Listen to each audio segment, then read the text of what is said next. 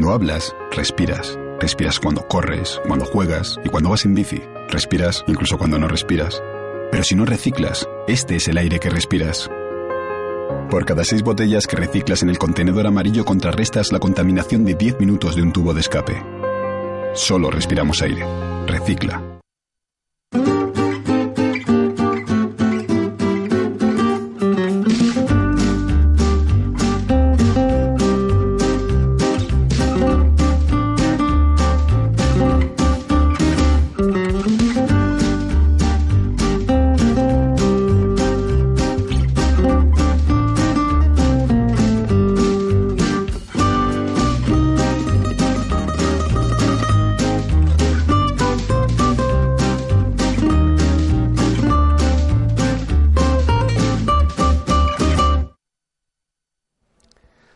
Sondeo de Sigma 2 para Diario El Mundo vaticina que Vox, en caso de celebrarse elecciones generales en este momento, ganaría el único escaño en juego en nuestra ciudad.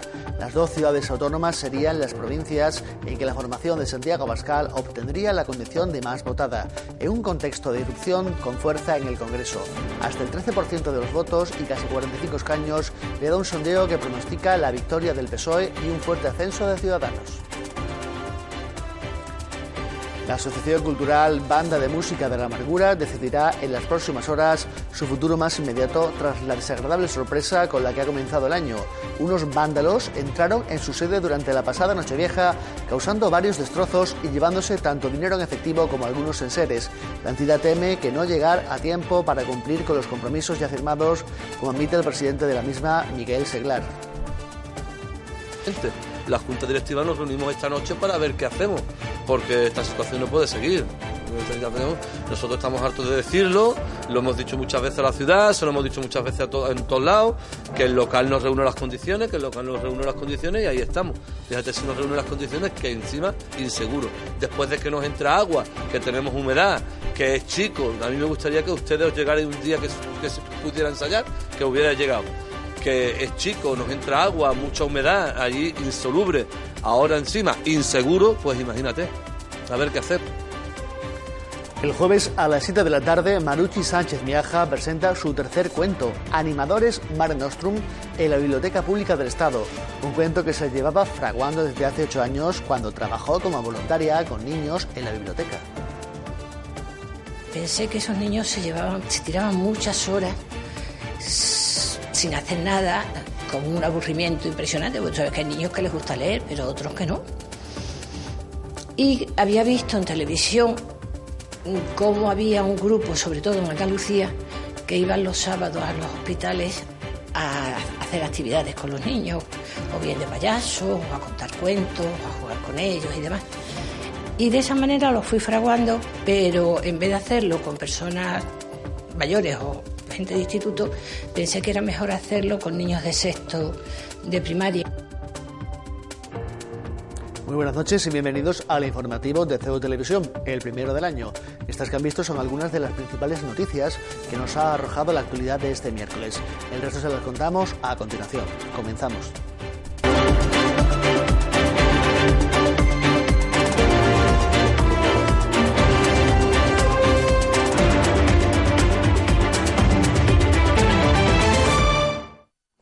Se lo anticipábamos en nuestros titulares. De producirse elecciones generales, Vox lograría un único escaño en Ceuta. Ese es el pronóstico de la empresa demoscópica Sigma 2, que vaticina igualmente una fuerte irrupción de la formación verde en el Congreso de los Diputados. El PSOE sería, a nivel nacional, el más votado, pero en un contexto de bajada del bloque que posibilitó la moción de censura. Si las elecciones generales fuesen en estos momentos, Vox obtendría el único diputado en juego por la circunscripción de Ceuta. Es el pronóstico que Sigma 2 realiza para el diario El Mundo en la tradicional encuesta con la que cada año comienza el rotativo dirigido por Francisco Rosell. Vox no solo lograría el escaño por Ceuta, sino también haría lo propio con el de la ciudad autónoma de Melilla. El PP lleva renovando el diputado por nuestra ciudad ininterrumpidamente desde 1993, momento en que logró ganar por primera vez en Ceuta. Cuatro años antes hizo lo propio en Melilla. El sondeo en cualquier caso no pronostica que ocurrirá en las elecciones municipales y autonómicas del próximo 26 de mayo ni el margen de error o el muestreo en una ciudad tan complicada para ello como Ceuta. El último previo, el de CIS, pronosticaba que PP y Vox empatarían con el 40% de los votos y Ciudadanos obtendría el 20% restante. Un sondeo de chiste, la entidad dirigida por Tezanos solo entrevistó a cinco personas en Ceuta. Los de Santiago Abascal irrumpirían con fuerza en la carrera de San Jerónimo. El sondeo les vaticina un 13% y entre 43 y 45 escaños que prácticamente alcanzarían a Podemos y sus confluencias con entre 45 y 47 actas. Ganaría las generales el PSOE, al que el sondeo le otorga entre 92 y 96 diputados frente al PP de Pablo Casado, que pierde prácticamente la mitad de sus parlamentarios, entre 70 y 74. Destacar también la tendencia alcista de Ciudadanos, que moviéndose entre 66 y 70 prácticamente empataría con el PP y sería la formación más votada en provincias como Madrid o Alicante. Vox solo ganaría en las dos ciudades autónomas. Podemos haría lo propio en Navarra y Barcelona, mientras que el PP mantendría Murcia, Salamanca, Ávila, Segovia, Palencia y Zamora. El resto de las provincias serían para el PSOE, a excepción de las tres vascas que volverían a votar al PNV y Lleida, Girona y Tarragona que respaldarían mayoritariamente a Esquerra Republicana de Cataluña. Sería la primera vez en toda la democracia que ningún partido alcanza los 100 escaños y en la que al menos cinco de ellos superan los 40. Y el presidente nacional de los populares, Pablo Casado, ha llegado hace apenas un rato a Ceuta para respaldar a Juan Vivas en la que será la quinta candidatura del presidente de la ciudad al frente del Partido Popular. Casado, procedente de Melilla, visitará este jueves el perímetro fronterizo y mantendrá un encuentro con militantes de su formación. Tras haber comenzado desde el punto de vista de la agenda el año 2019 en Melilla, Pablo Casado ha llegado a Ceuta la tarde de este miércoles. El presidente nacional de los populares ha sido recibido por la plana mayor de su partido en el helipuerto. Entre ellos Juan Vivas, presidente de la ciudad, y al que Casado respaldará este jueves en un acto con la militancia. Previamente visitará la frontera para, según fuentes del PP, trasladar su apoyo a los agentes tanto del Cuerpo Nacional de Policía como de la Guardia Civil destinados allí. El líder de los populares repetirá, por tanto, el mismo esquema que en su anterior visita a Ceuta, la que tuvo lugar en los últimos días de julio al albur de los sucesivos asaltos a la valla. La visita de Casado, no obstante, no es bien recibida por toda la clase política. Caballas le ha recordado en las últimas horas unas declaraciones sobre la integración de los inmigrantes en nuestro país que la coalición entiende como irrespetuosas con los españoles de religión musulmana. En cualquier caso, y para mantener la estadística, Casado cumple con la tradición no escrita de sus antecesores en el Partido Popular de visitar Ceuta tras asumir el cargo. Ocurrió con José María Aznar a principios de los 90 y con Mariano Rajoy meses después de ser proclamado candidato a la presidencia del gobierno a finales del año 2003. El Movimiento por la Dignidad y la Ciudadanía ha vuelto a reiterar este año 2019 a Fomento para que comience ya a resolver y dar salida a las ayudas al alquiler que gestiona y que deberán cubrir el alquiler de todo el año 2018, así como todos los del presente año y que todavía no han sido objeto siquiera de publicación para requerimiento de su sanación en su caso y posterior publicación, dando después plazo a alegaciones. El MDC ha exigido al Gobierno que ponga los medios necesarios para que los técnicos puedan desarrollar su labor en tiempo y forma, tal y como llevan pidiendo desde el comienzo de la legislatura. La formación localista ha recordado que muchas de las personas beneficiarias de estas ayudas para pagar el alquiler son jóvenes ceutíes que buscan a través de la misma su autodependencia. Han asegurado que no existe intención ni prioridad en la agenda del Gobierno para tanto ceutíes, y así lo demuestra al no existir los medios humanos ni los medios técnicos para hacer frente a este acuerdo. MDC se hace eco de la preocupación que les han trasladado muchas de las personas solicitantes de estas ayudas que el año pasado por estas fechas estaban ya ingresadas a los beneficiarios. En la actualidad, el retraso es tal que parece que, en el mejor de los casos, hasta que no transcurra el primer trimestre del año que arranca, no estará finalizado el procedimiento. Consideran que es una falta absoluta de empatía, de capacidad de ponerse en la situación de las personas solicitantes por parte del gobierno. Tenerles sin saber aún si podrán acceder a las ayudas a las que teniendo derecho la desidia de este gobierno les obliga a no disponer de las mismas. El M dice entiende que no puede alargarse indefinidamente la resolución de los procedimientos por falta de recursos o detracción de los mismos por otras gestiones que desde una falta de planificación consideran urgentes en un momento, en este caso unas ayudas al alquiler que son necesarias para aquellos que las solicitan que han quedado olvidadas por la falta de los recursos para otorgarlas. Esta situación es una muestra más, a juicio de la formación, de la incapacidad para gestionar el ayuntamiento. El MDC no entiende cómo este gobierno puede dar unas ayudas para poder pagar el alquiler de 2018 cuando ese periodo ya está más que acabado, independientemente de que después debe hacerse con efecto retroactivo, y por ello exigen la inmediata resolución y abono de las ayudas que permitan a los inquilinos poder acceder a ellas. Quizá este retraso en otorgar las ayudas deban incluirlo en los parámetros de los que el Gobierno mide eso que llama servicios de calidad, han indicado.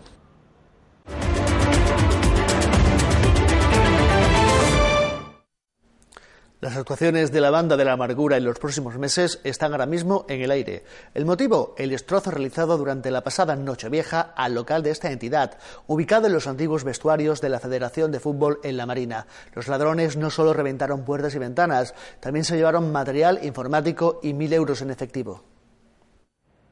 No ha podido comenzar peor el año para la Asociación Cultural Banda de Música de la Amargura. El local de la entidad fue violentado durante la pasada Nochevieja, saldándose la desagradable visita no solo con la rotura de puertas y ventanas, sino con el robo de varios materiales, tanto a esta entidad como a una contigua, como explica el presidente de la misma, Miguel Seglar. Destrozos nos han hecho, mira, las ventanas, la ventana está destrozada, las puertas porque claro, para poder salir, porque ya han entrado por una ventana, pero han salido por la, por la persiana. Para poder salir han tenido que reventar puertas, han tenido que reventar la persiana, luego nos lo han tirado todo, nos han robado una caja de caudales que teníamos allí con la última recaudación que hicimos de la venta de la lotería de Navidad y había unos mil euros que lo teníamos esperando para ingresarlo, pues se la han llevado también, se han llevado televisor, se han llevado impresora. Seglar da por descontado que no habrá ensayos en un local en el que dicen no sentirse seguros y recuerda que ya lo habían advertido con anterioridad. Nosotros no podemos seguir ensayando allí porque mm, la persiana destrozada por dentro, las puertas destrozadas por dentro, ya no hay seguridad. Hemos tenido que coger y llevarnos todos los instrumentos. La, la hermandad del, del encuentro nos ha cedido un, huequecito que tiene un altillo para que podamos guardarlo hasta ahora, hasta que encontremos otra, otra, otra solución. La amargura decidirá en próximos días qué hacer con un problema sobrevenido en los contratos ya firmados tanto en Ceuta como en algunas localidades de la península para actuar principalmente en Semana Santa. La Junta Directiva nos reunimos esta noche para ver qué hacemos porque esta situación no puede seguir. Esta situación, nosotros estamos hartos de decirlo, lo hemos dicho muchas veces a la ciudad, se lo hemos dicho muchas veces en todos lados, que el local nos reúne las condiciones, que el local nos reúne las condiciones y ahí estamos. Fíjate si nos reúne las condiciones, que encima inseguro. Después de que nos entra agua, que tenemos humedad, que es chico, a mí me gustaría que ustedes os llegara un día que, que se pudiera ensayar, que hubiera llegado que es chico, nos entra agua, mucha humedad, allí insoluble, ahora encima inseguro, pues imagínate. A ver qué hacemos. Y eso que afortunadamente ha coincidido en la visita de los amigos de lo ajeno con una época en la que la banda está actuando en las calles con motivos de las fiestas navideñas, por lo que los uniformes y la mayoría de los instrumentos estaban en el domicilio de cada uno de los componentes. De no haber sido así, el perjuicio hubiera sido definitivo para la banda. Y Alfonso María Sánchez ya no es el jefe superior de Policía Nacional de Ceuta. El boletín oficial del Estado recoge el cese del mando policial a petición propia, según recoge el decreto firmado por el ministro del Interior, Fernando Grande Marrasca. Sánchez asumió el mando de la jefatura superior en 2014, tomando el relevo de Pedro Mélida, hoy colaborador directo del ministro. No se conoce quién le sustituirá en el Paseo de Colón, si ocurre eso, por ejemplo, con el mando único operativo en la zona del Estrecho contra la inmigración irregular. El general de división Félix Jesús Vázquez reemplazará a Manuel Contreras, general de brigada, y hasta este mismo martes al frente de ese cometido.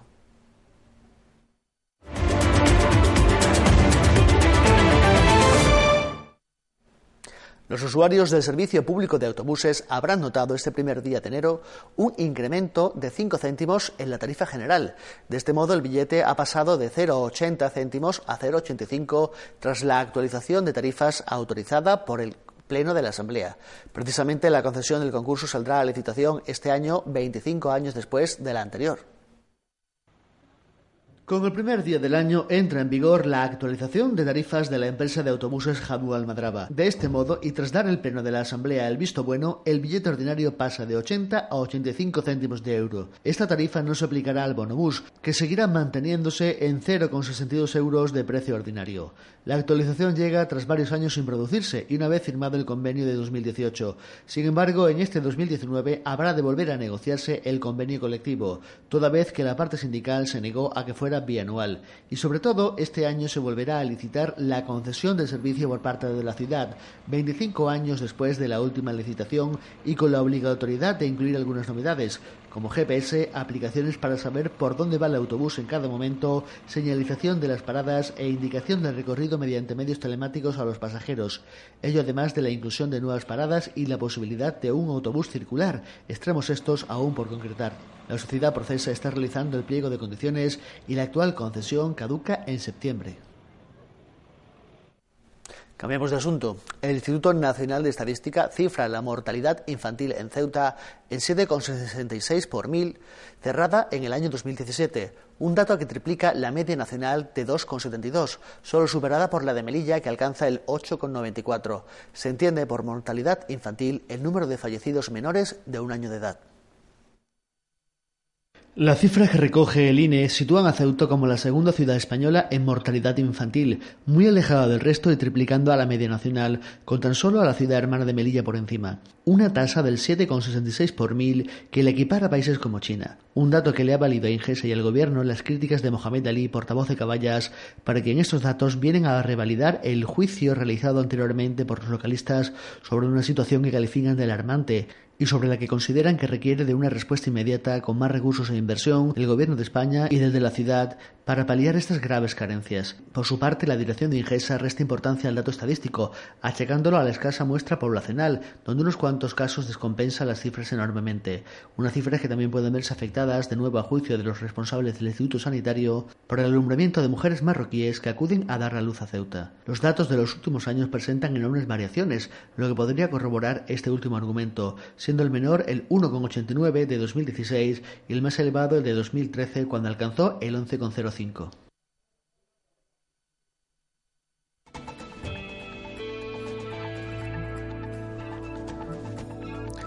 Pasamos ya a contarles cuál es la previsión del tiempo para este jueves 3 de enero que como siempre nos ofrece la Agencia Estatal de Meteorología. Nos dice que podremos tener cielos nubosos con probabilidad de precipitaciones débiles y ocasionales. Las temperaturas presentarán muy pocos cambios, una máxima instalada en torno a los 17 grados y una mínima que llegará hasta los 13. Los vientos soplarán de levante ocasionalmente fuertes. Y ya están viendo en sus pantallas el número premiado en el sorteo de Cruz Roja de este miércoles 2 de enero, el 295-295, el pavo.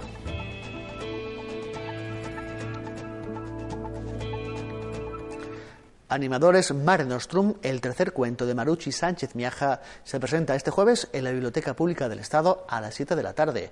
Editado por Adán Editorial de Ezequiel Teodoro, narra una historia de solidaridad con fines pedagógicos protagonizada por jóvenes solidarios. El cuento Animadores Mare Nostrum parte de un hecho real mientras su autora, Marucci Sánchez Miaja, trabajaba hace unos ocho años como voluntaria en la biblioteca. Pensé que esos niños se, llevaban, se tiraban muchas horas sin hacer nada, con un aburrimiento impresionante, porque sabes que hay niños que les gusta leer, pero otros que no. Y había visto en televisión cómo había un grupo, sobre todo en Andalucía, que iban los sábados a los hospitales a hacer actividades con los niños, o bien de payasos, o a contar cuentos, o a jugar con ellos y demás.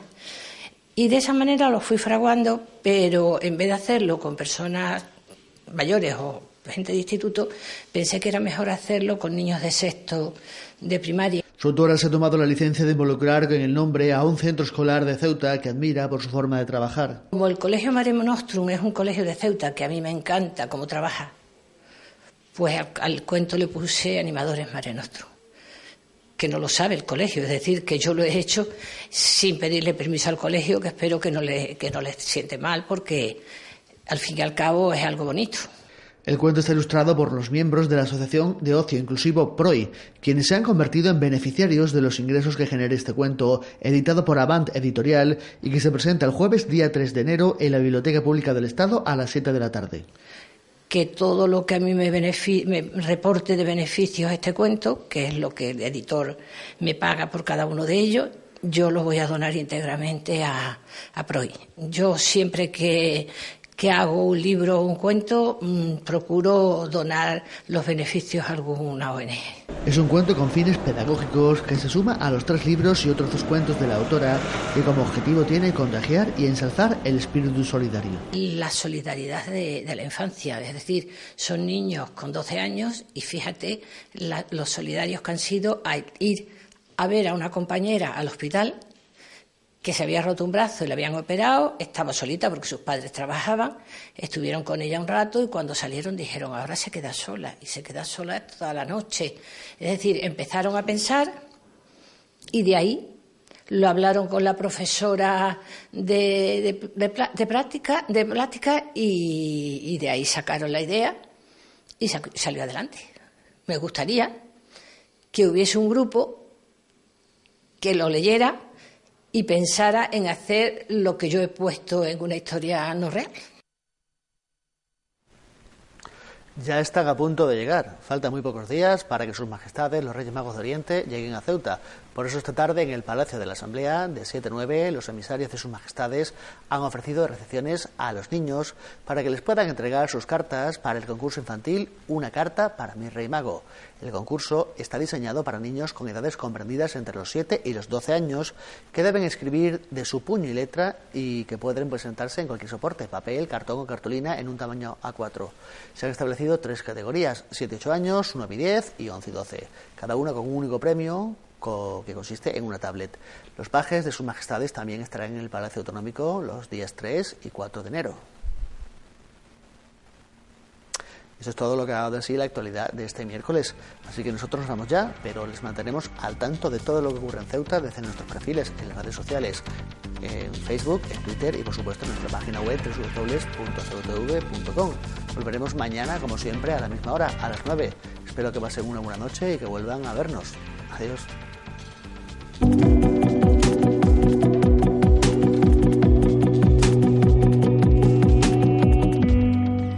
Cuando hablas, respiras. Respiras cuando corres, cuando juegas y cuando vas en bici. Respiras incluso cuando no respiras.